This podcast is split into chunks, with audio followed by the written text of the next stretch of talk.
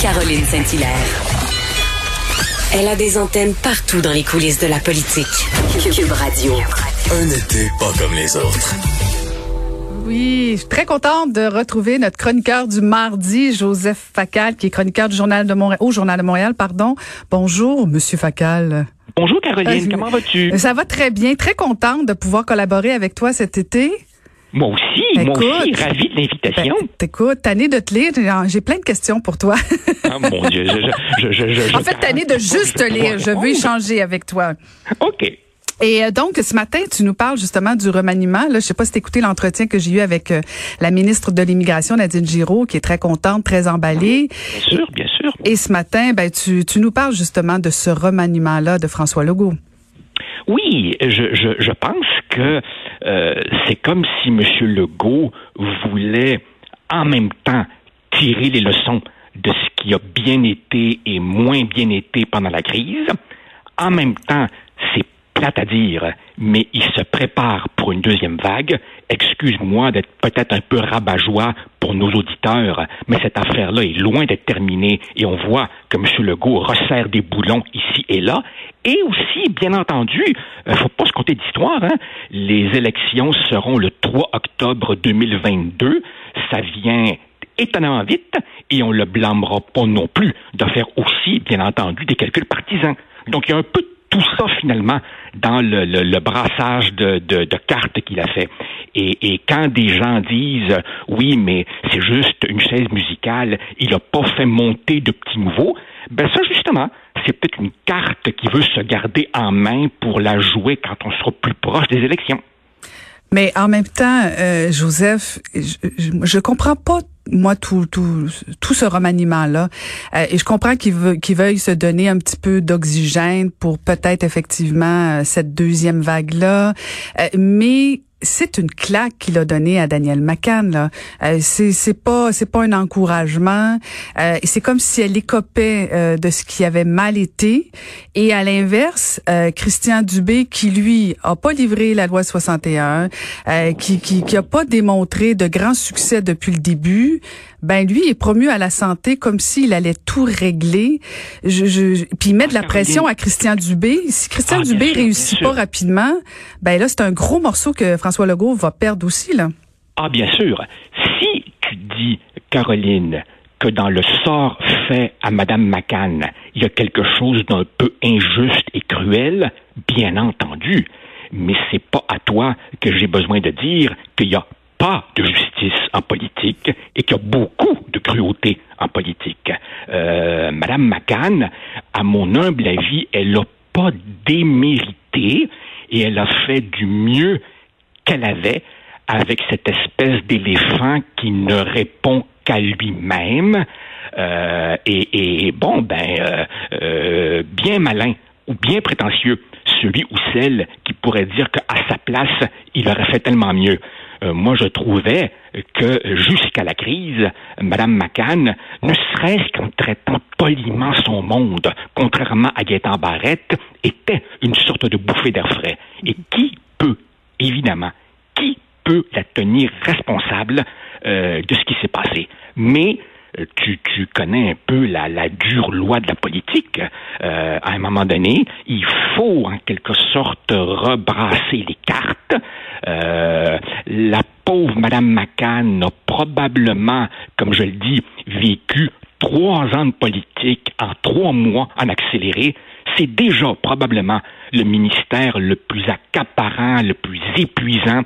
Je pense que c'est, mon Dieu, je pense que c'est à l'époque de Lucien Bouchard que quelqu'un m'avait dit que quand on est ministre de la Santé, en sortir et avoir encore un peu d'avenir politique, c'est déjà un beau succès. Ben François Legault a pas mal fini. Il est premier ministre du Canada, euh, du Québec. Mon Dieu, mon Dieu, il va me détester ce matin. Euh, mais mais tu, tu fais référence justement à Lucien Bouchard, Joseph. Euh, euh, on, on parlait ce matin justement de, le- du sondage comme quoi le gouvernement de François Legault est à des sommets euh, jamais vus depuis Lucien Bouchard. Euh, on se rappelle la fin de Lucien Bouchard hein, quand il a quitté. Tu t'en souviens encore mieux que moi, toi. Euh, il avait dit qu'il était prêt de ranimer, ranimer la flamme souverainiste, qu'il aimait mieux partir, bon, pour x, y raison. Euh, la barre est haute pour François Legault. Il y a une adhésion, une adhésion extraordinaire. Mais on le sait, toi puis moi, à partir de maintenant, il peut juste décevoir, il peut juste baisser. Et, c'est pas, ce sera pas facile pour les prochaines semaines, prochains mois pour François Legault. Caroline, tu évoquais Lucien Bouchard et la crise du verglas. Rappelle-toi, c'était en février 98. Ma blonde et moi attendions notre notre premier enfant. Euh, et, je me rappelle que on se promenait au Carrefour Laval pour regarder un peu les nouvelles à la télévision parce que nous étions dans ceux qui n'avaient pas euh, d'électricité. Et, et, donc, M. Bouchard sort de la crise avec une cote de popularité stratosphérique. Et les élections à l'automne suivant, toujours en 98, on oublie que le Parti libéral de Daniel Johnson avait eu plus de voix que le Parti québécois de M. Bouchard, même si le PQ avait eu une majorité de sièges. Autrement dit, la descente entre le entre février 98 et les élections de l'automne avait été vertigineuse. Cette fois-ci, évidemment, la différence, c'est que ce n'est plus euh, une lutte à deux, c'est une lutte à quatre. Et donc, même si M. Legault, tu as raison, va descendre à partir de maintenant, il est quand même favorisé par l'éparpillement euh, des, des partis en face de lui. C'est-à-dire que à 22% Caroline, le Parti libéral serait incapable de faire élire quiconque en dehors de l'île de Montréal, sauf peut-être une coupe de sièges euh, dans, l'Outaouais. Je, je m'excuse de dire les choses comme elles sont, mais le Parti libéral du Québec est devenu un corps étranger dans le Québec francophone. Le Parti québécois est aux soins intensifs à 14% et QS, malgré ce qui avait semblé être une poussée au moment des élections en sortant de l'île de Montréal, mais maintenant plafonne. Donc, d'une certaine manière, François Legault est aussi fort de la faiblesse de ceux qui sont en face de lui. Et la pandémie favorise assurément François Legault parce que est-ce que en situation de crise, on a envie de changer de gouvernement? Est-ce qu'on a envie de changer de bon père de famille qui nous a rassurés justement pendant la grande noirceur où on sentait quand même François Legault aux commandes, il était rassurant? Euh, est-ce que parce que la pandémie, bon même si on sent que ça se calme, hein, puis qu'il y a du relâchement un peu partout, euh, il en demeure pas moins qu'on a l'impression qu'on en est sorti, mais on sait très bien que ça va revenir. On sait très bien qu'on va à un moment donné y revenir. Et ça, est-ce que ça va pas le servir sur le long terme? Oui et non. C'est-à-dire que euh, les gens, effectivement, tendent, quand ça va mal, à faire confiance à celui qui tient le gouvernail. Euh, en plus, celui qui est au pouvoir bénéficie d'une énorme visibilité médiatique. Les partis d'opposition disparaissent ou, font très attention. Et plus fondamentalement, Caroline, c'est comme si pendant une crise, les gens n'aimaient pas les chialeux. Hein? Ah. Moi, moi, moi je, je, regarde les commentaires de mes lecteurs et il y a beaucoup de gens qui disent des choses comme certes, le gouvernement n'est pas parfait, mais donnons-lui une chance. Même Justin Trudeau vu sa cote de popularité remonter euh, pendant la crise. Donc, il y a là un phénomène tout à fait naturel. Cela dit, effectivement, regarde les nuages euh, gris qui, qui s'accumulent là. Euh, évidemment, on, est en équilibre budgétaire tout simplement parce qu'on a vidé la petite caisse d'un coup. Mais là, on se dirige vers cinq années difficiles. On nous promet qu'il n'y aura pas de hausse d'impôts on nous dit qu'il n'y aura pas de réduction des services publics. J'ai bien hâte de voir comment on va réussir ça.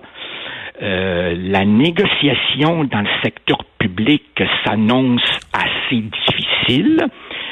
Il y aura évidemment, je présume, une nécessaire commission d'enquête pour essayer de voir qu'est-ce qui s'est passé exactement dans le CHSLD.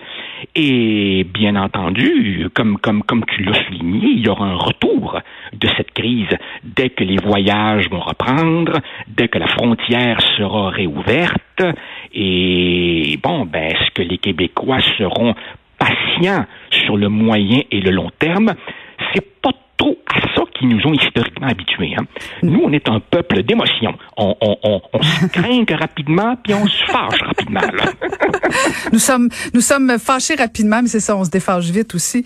Et, et, et, tu faisais allusion à Justin Trudeau là, avant, avant de te laisser partir, parce que bon, on parle des, des sondages euh, très très très favorables envers Justin Trudeau, mais lui aussi, il, fa il est favorisé par le fait qu'il n'y a pas vraiment d'opposition, il n'y a pas d'alternative. Je veux dire, les conservateurs réussissent pas à trouver un chef. Euh, en tout cas, c'est pas terminé là, ça commence à peine, mais il n'y a pas d'alternative. Là, la plupart des Québécois restent encore au bloc québécois.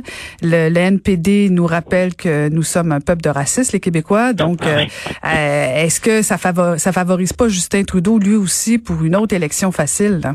Absolument. Mais plus que ça, Justin Trudeau est proprement béni des dieux pour une fois en raison du partage des pouvoirs dans le fédéralisme canadien.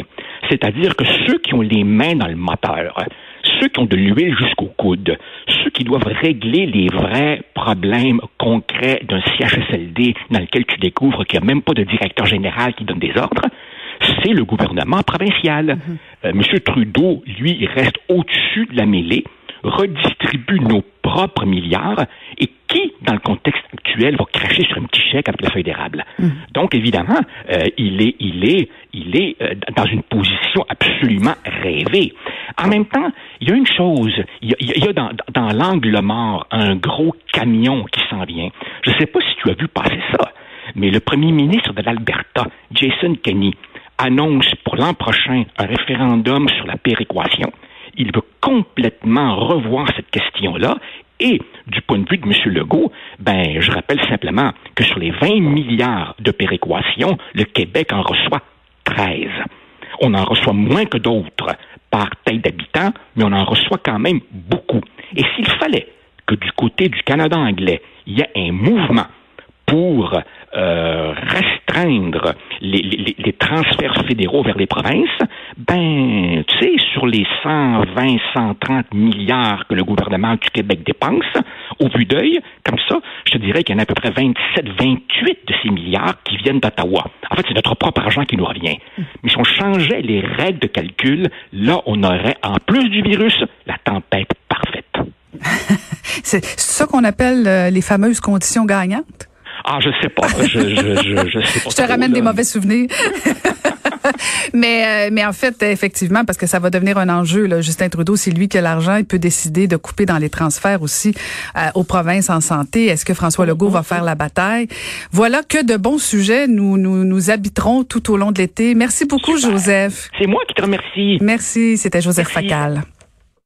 Vous, vous écoutez Caroline Saint-Hilaire.